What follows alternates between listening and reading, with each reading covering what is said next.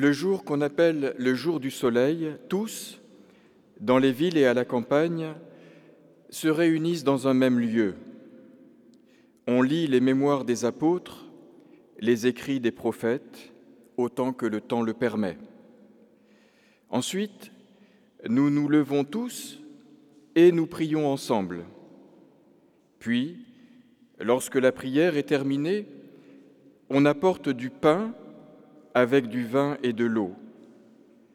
Celui qui préside fait monter au ciel les prières et les Eucharisties autant qu'il peut, et tout le peuple répond sur l'acclamation Amen.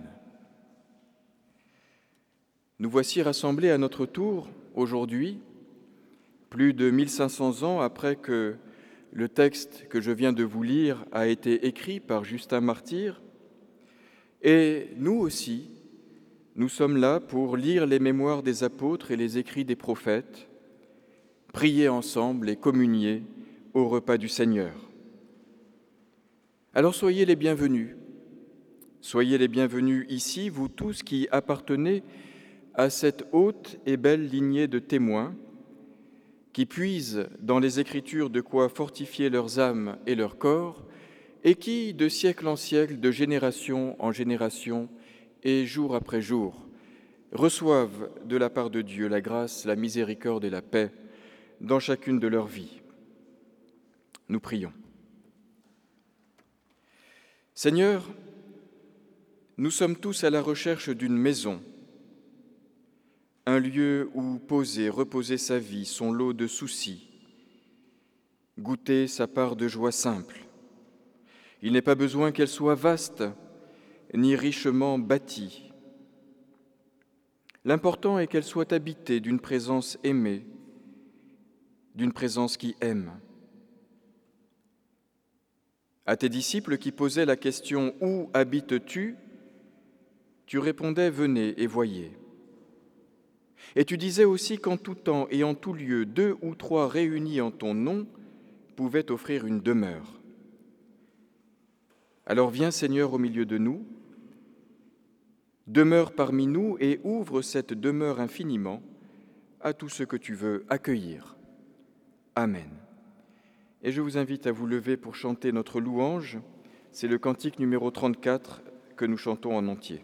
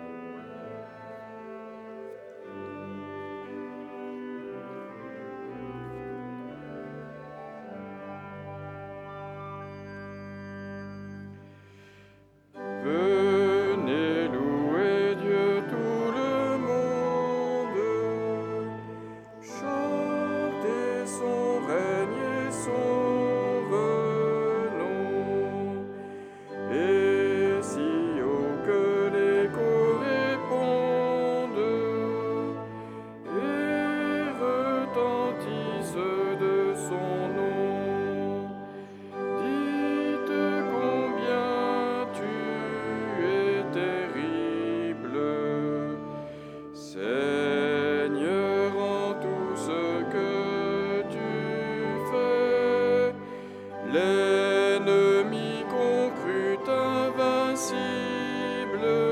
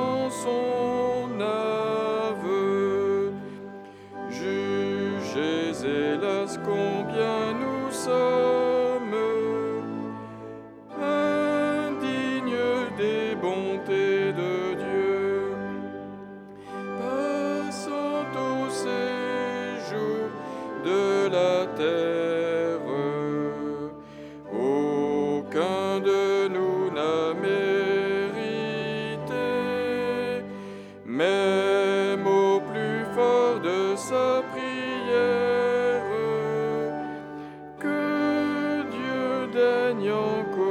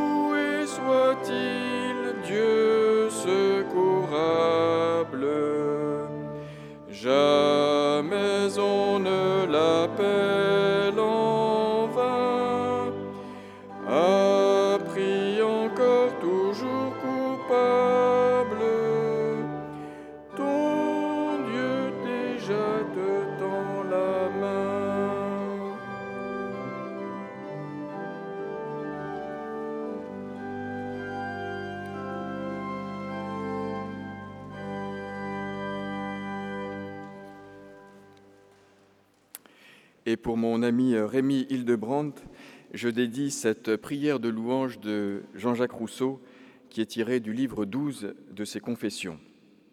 En plus, il parle de Genève. J'ai toujours aimé l'eau passionnellement, et sa vue me jette dans une rêverie délicieuse, quoique souvent sans objet déterminé. Et je ne manquais point à mon lever lorsqu'il faisait beau, de courir sur la terrasse, humer l'air salubre et frais du matin, et planer des yeux sur l'horizon de ce beau lac, dont les rives et les montagnes qui le bordent enchantaient ma vue. Je ne trouve point de plus digne hommage à la divinité que cette admiration muette qu'excite la contemplation de ses œuvres et qui ne s'exprime point par des actes développés. Pour moi, c'est toujours à mon lever, affaissé par mes insomnies, qu'une longue habitude me porte à ces élévations de cœur qui n'imposent point la fatigue de penser. Mais il faut pour cela que mes yeux soient frappés du ravissant spectacle de la nature. Dans ma chambre, je prie plus rarement et plus sèchement. Mais à l'aspect d'un beau paysage, je me sens ému sans pouvoir dire de quoi. J'ai lu qu'un sage évêque, dans la visite de son diocèse, trouva une vieille femme qui, pour toute prière, ne savait dire que Oh Et il lui dit Bonne mère, continuez de prier toujours ainsi, votre prière vaut beaucoup mieux que les nôtres. Seigneur notre Dieu, tu es notre Père et tu nous combles de tes biens. Tu nous as donné la création, les montagnes et les vallées, les sources et les ruisseaux, les océans et les forêts, et nous pensons que c'est naturel. Tu nous as donné la nourriture, le pain et le vin, le riz et les fruits, le sel et le miel. Et nous oublions de te rendre grâce. Tu nous as donné de quoi faire fructifier notre pays, du savoir et de l'intelligence, du courage et de la patience, du cœur et de la persévérance. Et nous croyons que nous le devons à nos propres mérites. Alors Seigneur, tu vois notre vanité accorde-nous la grâce de l'humilité. Tu connais notre suffisance, apprends-nous la reconnaissance. Tu sais les oublis de notre histoire, renouvelle notre mémoire. Pardonne notre ingratitude qui nous empêche de te rendre grâce pour tous tes dons, qui nous empêche de t'appeler dans nos décisions et qui nous empêche de te reconnaître dans notre maison. Et nous poursuivons notre prière par le chant. C'est, excusez-moi, Le chant 35, Seigneur, accorde-nous ta grâce, viens nous bénir et prends pitié.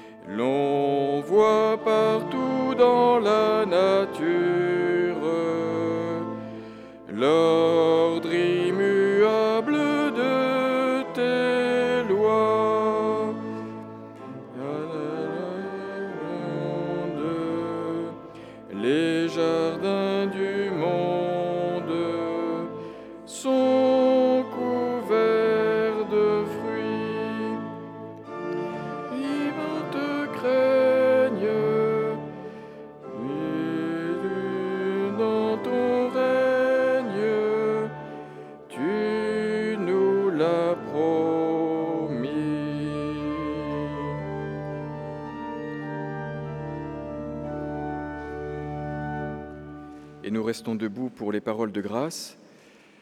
Enseigne-nous, ô Père, à ne pas nous confier en nous-mêmes, ni en nos belles entreprises, mais à tout attendre de ton infatigable bonté. Et que la tristesse de vivre souvent en désaccord avec ta volonté ne nous submerge pas, mais plutôt que ta miséricorde, que ton pardon et ta paix s'étendent à toute notre vie et la fertilisent. Aide-nous, ô Dieu. Amen. Et nous poursuivons notre louange par le 407. C'est lui notre Dieu qui nous rend joyeux.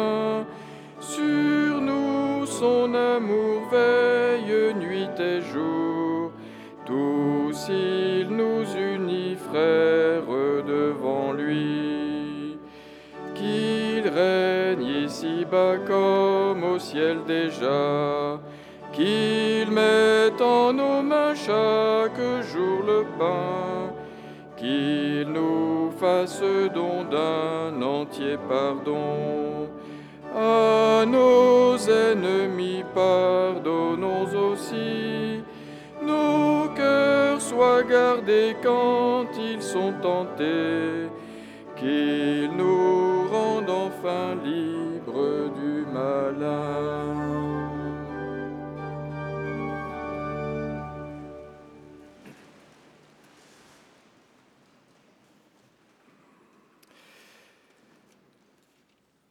Voilà, nous allons maintenant nous mettre à l'écoute de deux des quatre textes qui sont proposés à notre méditation, à la méditation de tous les chrétiens dans le monde aujourd'hui.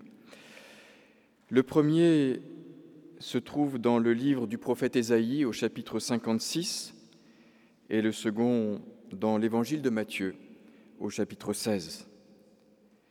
Mais avant d'écouter la parole du Seigneur, prions pour invoquer sur nous son Saint-Esprit.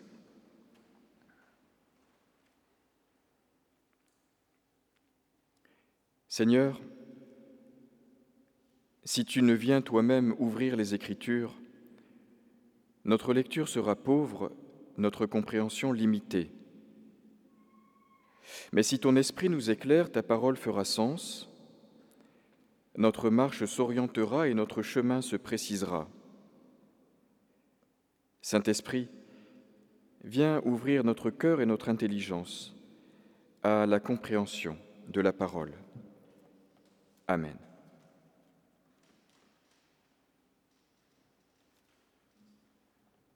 Ainsi parle l'Éternel. Observez ce qui est droit et pratiquez ce qui est juste, car mon salut ne tardera pas à venir et ma justice à se manifester. Heureux qui fait cela, heureux qui demeure ferme en cela gardant le sabbat pour ne pas le profaner, et veillant sur sa main pour ne commettre aucun mal. Et que l'étranger qui s'attache à l'Éternel ne dise pas L'Éternel me séparera de son peuple. Que l'eunuque ne dise pas Voici, je suis un arbre sec. Car ainsi parle l'Éternel aux eunuques qui garderont mes sabbats qui choisiront ce qui m'est agréable et qui persévéreront dans mon alliance. Je donnerai, je donnerai dans ma maison et dans mes murs une place et un nom préférables à des fils et des filles. Je leur donnerai un nom éternel qui ne périra pas et les étrangers qui s'attacheront à l'Éternel pour le servir, pour aimer le nom de l'Éternel, pour être ses serviteurs et ses servantes, tous ceux, toutes celles qui garderont son sabbat pour ne point le profaner, et qui persévéreront dans mon alliance, je les amènerai sur la montagne sainte, et je les réjouirai dans la maison de prière. Leurs holocaustes et leurs sacrifices seront agréés sur mon autel, car ma maison sera appelée une maison de prière pour tous les peuples.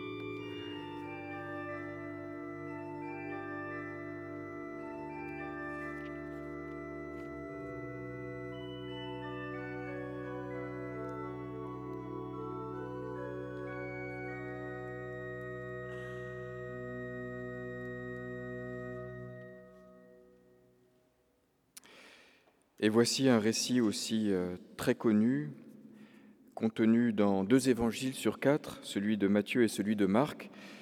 Mais aujourd'hui, c'est la version de Matthieu qui est proposée à notre méditation. Jésus étant parti de là, il était en pleine controverse à Jérusalem avec euh, des scribes et des pharisiens. Jésus étant parti de là, il se retira dans le territoire de Styr et de Sidon. Et voici une femme cananéenne qui venait de ces contrées lui cria Aie pitié de moi, Seigneur. Ma fille est cruellement tourmentée par le démon. Il ne lui répondit pas un mot. Et ses disciples s'approchèrent et lui dirent avec insistance Renvoie-la car elle crie derrière nous. Il répondit, Je n'ai été envoyé qu'aux brebis perdues de la maison d'Israël. Mais elle, la femme, vint se prosterner devant lui, disant, Seigneur, secours-moi. Il répondit, Il n'est pas bien de prendre le pain des enfants et de le jeter aux petits chiens. Oui, Seigneur, dit-elle, mais les petits chiens mangent les miettes qui tombent de la table de leur maître. Alors Jésus lui dit, Femme, ta foi est grande, qu'il te soit fait comme tu veux. Et à l'heure même, sa fille fut guérie. Louange à Dieu le Créateur, c'est le refrain 106 que nous chantons ensemble maintenant. Cantique 106 que nous chantons debout.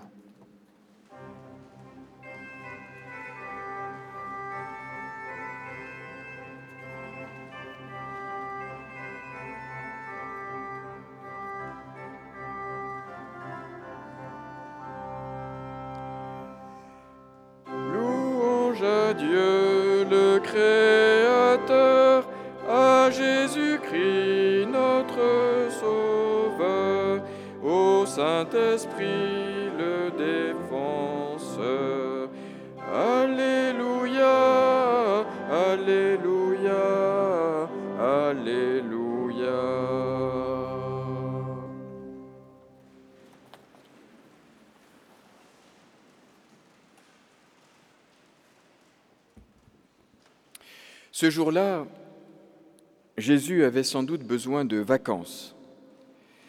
Il éprouve le furieux besoin de se retirer. Le mot grec est intéressant, c'est celui qui donnera le mot anachorète en français et qui désigne celui qui se retire du monde.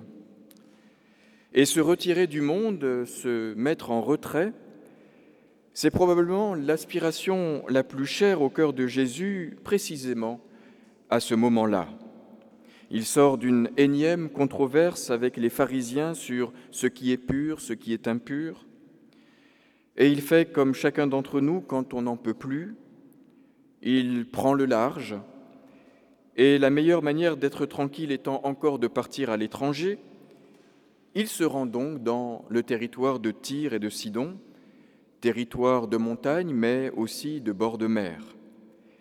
Il est situé aujourd'hui encore à une centaine de kilomètres au sud de Beyrouth, donc au nord d'Israël, où, selon l'évangile de Marc, il trouve même une maison dans laquelle il s'enferme.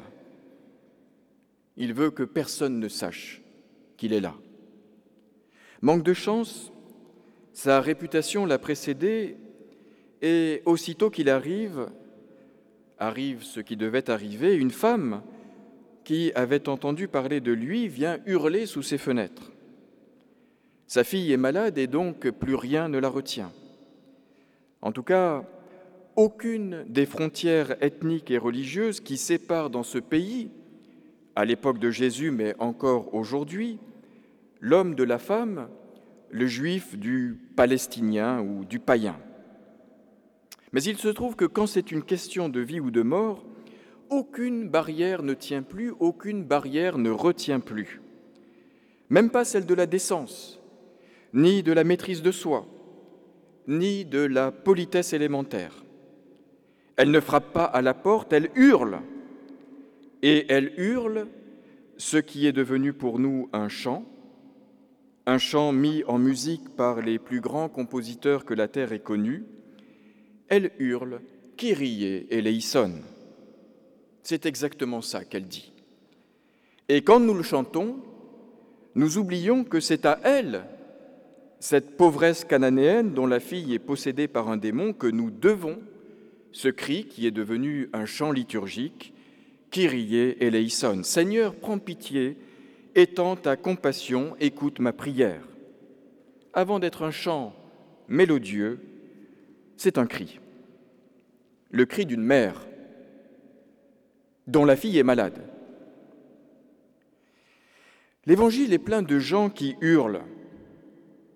Ce sont en général de petites gens, de toutes petites gens qui n'ont pas inventé le fil à couper le beurre, qui ne coupent pas les cheveux en quatre puisqu'ils se les arrachent, leurs cheveux, devant la maladie de ceux qu'ils aiment, devant les coups du sort auxquels, quoi qu'on dise pour les calmer, ils ne consentent pas.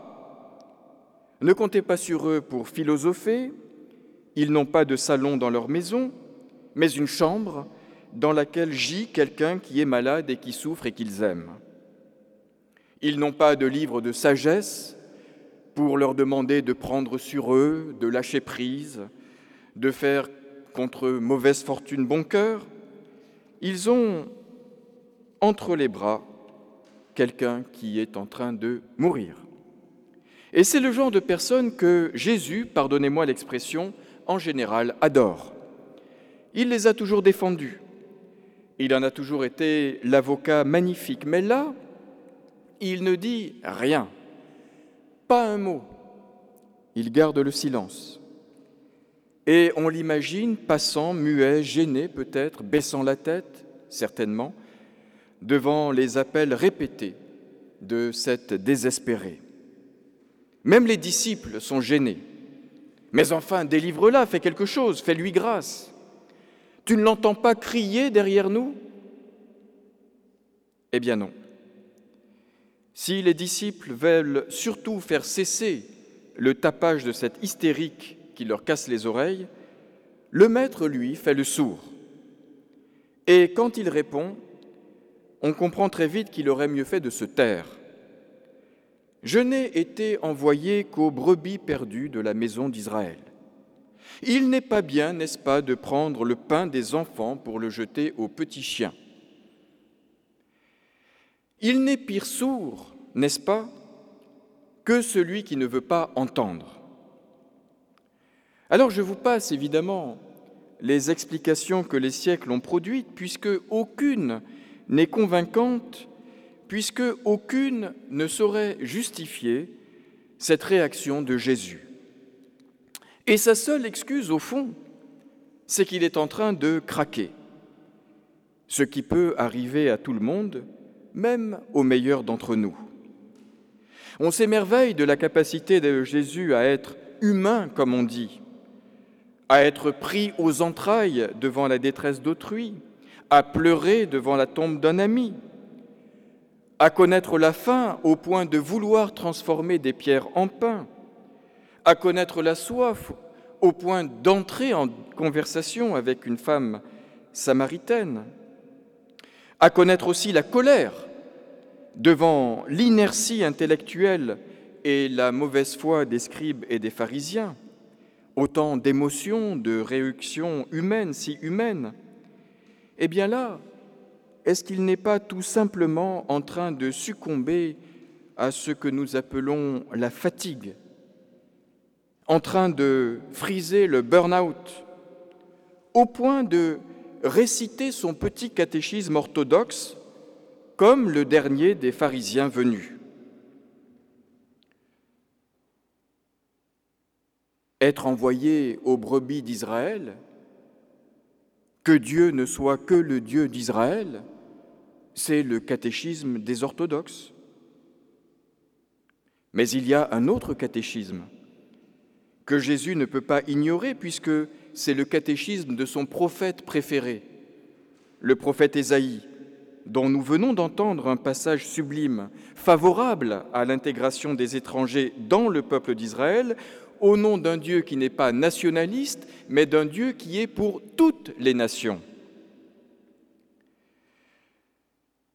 Ce qu'il dit n'a donc rien d'inconvenant. D'autres avant lui l'ont dit et autour de lui le disent. Mais le problème, c'est que ça ne ressemble pas à Jésus. Ça ne ressemble pas à la théologie de Jésus. Alors n'est-ce pas pour lui une théologie de refuge, une manière de dire que lui aussi, toute la misère du monde, c'est un peu trop pour ses petites épaules que pour lui aussi, parfois, c'est au-dessus de ses forces. Et que là, en l'occurrence, ce jour-là, il n'en peut plus. Il ne peut plus, il veut juste du repos et de la paix. Mais la femme insiste. La femme insiste. Alors toute la tradition exégétique la trouve humble, il paraît que c'est un modèle d'humilité, cette femme, parce qu'elle revient à la charge et parce qu'elle ne se laisse pas abattre par le refus de Jésus de l'entendre. Mais est-ce que c'est de l'humilité ou est-ce que c'est de la fierté? Franchement, en quoi est-ce humble d'insister ainsi? Elle fait preuve au contraire d'une force d'âme en acier inoxydable parce que au fond d'elle-même, elle ne peut pas y croire. Elle ne peut pas croire que si Jésus est vraiment le Seigneur, elle ne peut pas croire qu'il puisse se contenter de ce genre de réponse paresseuse, excluante, de réponse toute faite. Elle ne peut pas imaginer que sa plainte ne puisse rejoindre et ébranler le cœur de cet homme, à moins, à moins que cet homme soit comme n'importe lequel des autres, à moins que cet homme soit n'importe qui. Un homme qui dit n'importe quoi est forcément n'importe qui. Mais le miracle se produit. La femme, à force d'insistance, de persévérance, va finir par convaincre, convaincre le Seigneur, et même à le convertir. Elle l'a retourné comme une crêpe, ce qui, au passage, montre encore une qualité très humaine de Jésus sa capacité à reconnaître ses torts. C'est une très haute qualité, rare, trop rare, hélas, parmi nous, mais qui démontre, si on veut être logique jusqu'au bout, que ce n'est pas du tout la femme qui a fait ici preuve d'humilité, c'est bien Jésus. C'est Jésus qui fait la démonstration de sa propre humilité et qui finit par s'incliner devant plus fort que lui. Femme, lui dit-il, ta foi est grande, qu'il advienne ce que tu veux. C'est exactement les mêmes mots que dans la prière sacerdotale, que ta volonté soit faite. C'est mot pour mot la phrase qu'il mettra dans la prière qui deviendra le Notre Père. Que ta volonté soit faite, c'est exactement la parole qu'il dit à cette femme avant de la mettre dans la prière qu'il enseigne à ses disciples. Alors, il y a toutes sortes de miracles dans l'Évangile comme dans nos vies, au fond. Et ces miracles, on le voit ici, ils ne viennent pas de nulle part. Ils sont, pour la plupart, liés à la foi. Et si on regarde la foi de cette femme étrangère, qu'est-ce que c'est la foi si ce n'est cette capacité à s'obstiner, à forcer le destin, à fracturer les cœurs, parfois celui de Dieu même? Il n'y a pas de miracle ici-bas sans une obstination puissante de notre part, sans que l'on ne consente pas, sans que l'on ne s'habitue pas, sans que l'on repousse, le malheur de toutes nos forces. C'est ce que Jésus nomme la pistis du verbe grec pistéo qu'on peut traduire par il faut y croire. En quoi, à quoi que la mort n'a pas le dernier mot? Et que tant qu'il y a de la vie, il faut se battre. Une issue est toujours possible. Il n'y a pas de fatalité. Et que s'il y a du mal et du malheur dans nos vies, il n'y a pas pour autant de malédiction. Nous ne sommes pas des condamnés tant il est vrai que s'il n'y a pas toujours de miracle dans nos vies, une vie sans miracle, et les évangiles y insistent chaque fois, une vie sans miracle, ça n'existe pas. Amen.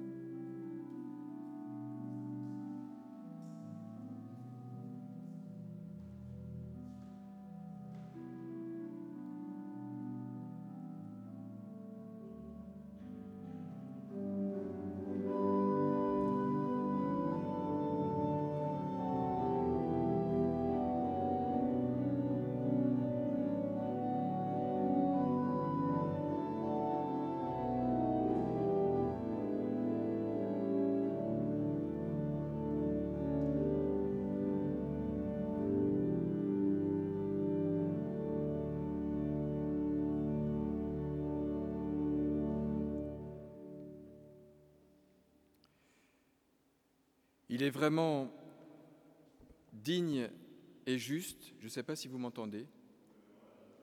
Vous m'entendez? Il est vraiment digne et juste de te rendre grâce, de t'adorer et de te bénir. Père éternel, Dieu très saint, auteur de toute la création visible et invisible, Dieu juste et admirable dans chacune de tes œuvres. Tu nous as tirés de la poussière de la terre et tu nous as tous formés à ton image, nous destinant à participer à ta vie immortelle. Lorsque nous nous sommes séparés de toi, tu ne t'es pas détourné de nous qui sommes ton ouvrage. Dans ta grâce, tu nous as donné ta loi secourable, et de génération en génération, tu as multiplié les signes de ta fidélité. Par les prophètes, tu nous avais annoncé le Sauveur qui devait venir, et quand les temps furent accomplis, tu nous as parlé par ton Fils, Jésus-Christ, image de ta bonté et toute notre espérance. C'est pourquoi, avec les anges et les archanges, qui ne se lassent pas de te célébrer et de te glorifier, nous chantons à ton honneur le cantique éternel. Et je vous invite à vous lever pour chanter le Sanctus au numéro 129.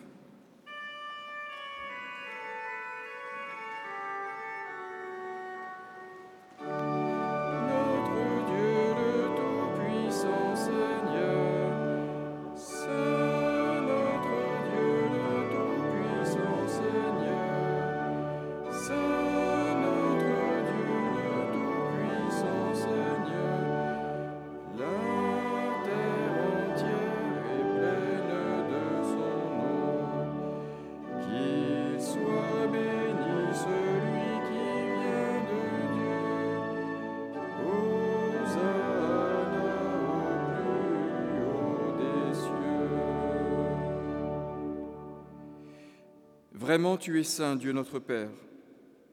Tu as tant aimé le monde que tu lui as donné ton Fils unique. Et vraiment il est béni Jésus-Christ notre Seigneur.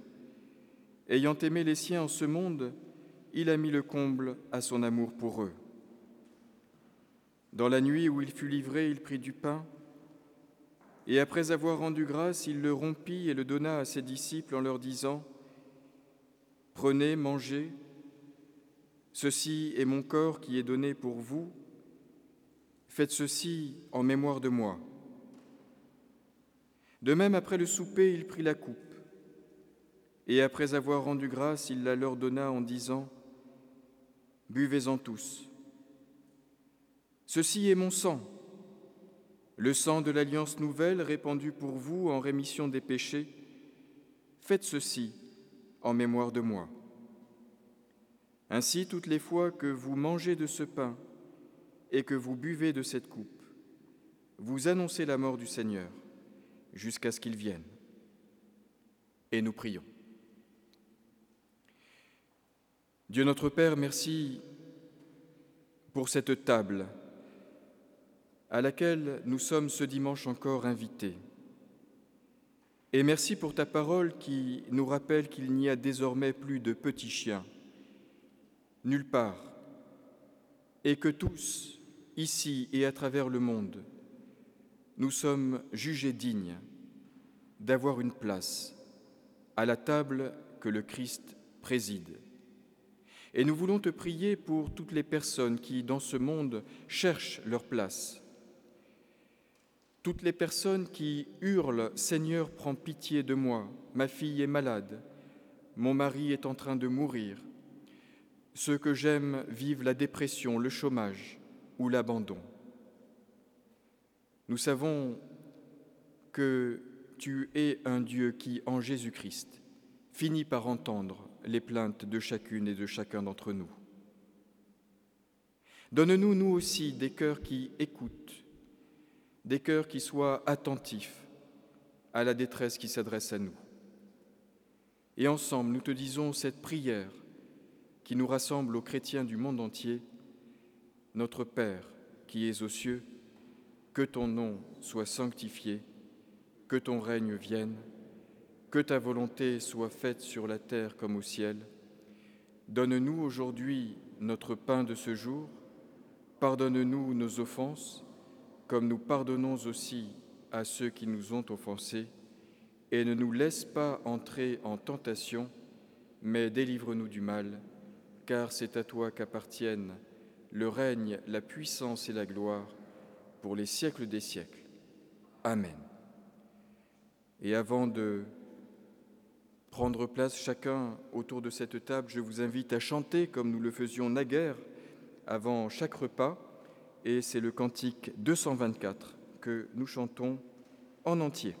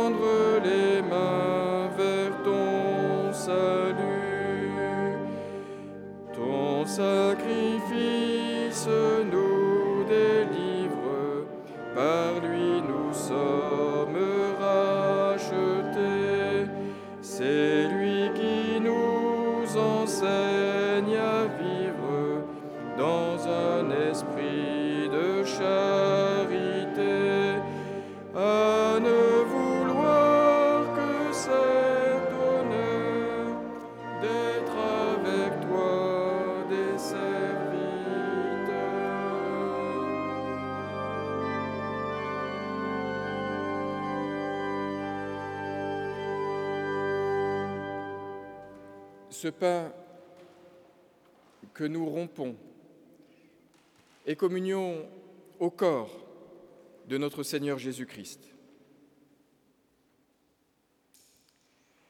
Et la coupe de bénédiction pour laquelle nous rendons grâce est communion à sa vie, donnée pour tous, pour la multitude.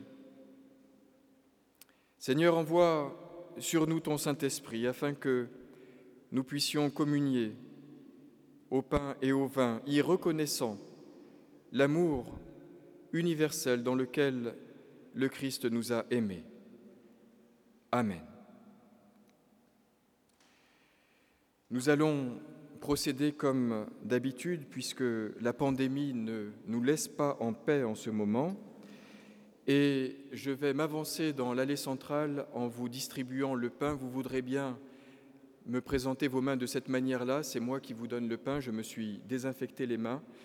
Et vous viendrez ensuite à la table sur deux rangées avec les verres blancs dans lesquels du vin est contenu et les verres rouges dans lesquels du jus de raisin est contenu. Je vous demande simplement de ne pas remettre les verres une fois que vous les avez bu là où vous les avez pris, mais sur le plateau qui est à côté. Venez, car tout est prêt, et j'invite les personnes qui sont à l'arrière de la nef de s'avancer en premier.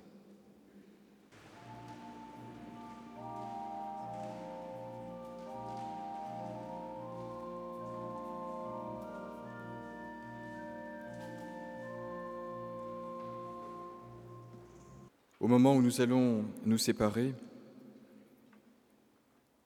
nous te disons merci pour toutes les forces de vie que tu places en nous et nous nous recommandons à ta garde pour la semaine qui s'ouvre. Nous te recommandons aussi celles et ceux qui nous sont chers.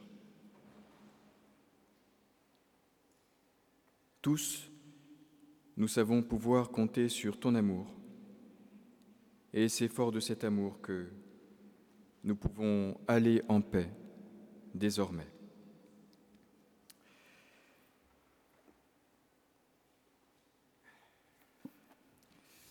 Voilà, j'ai oublié l'offrande, mais vous, vous ne l'oublierez pas. Euh, je pense qu'on la fera en sortant. Et avant de se séparer, eh bien, nous allons chanter le cantique 383, les strophes 1 et 2, et je vous invite à vous lever.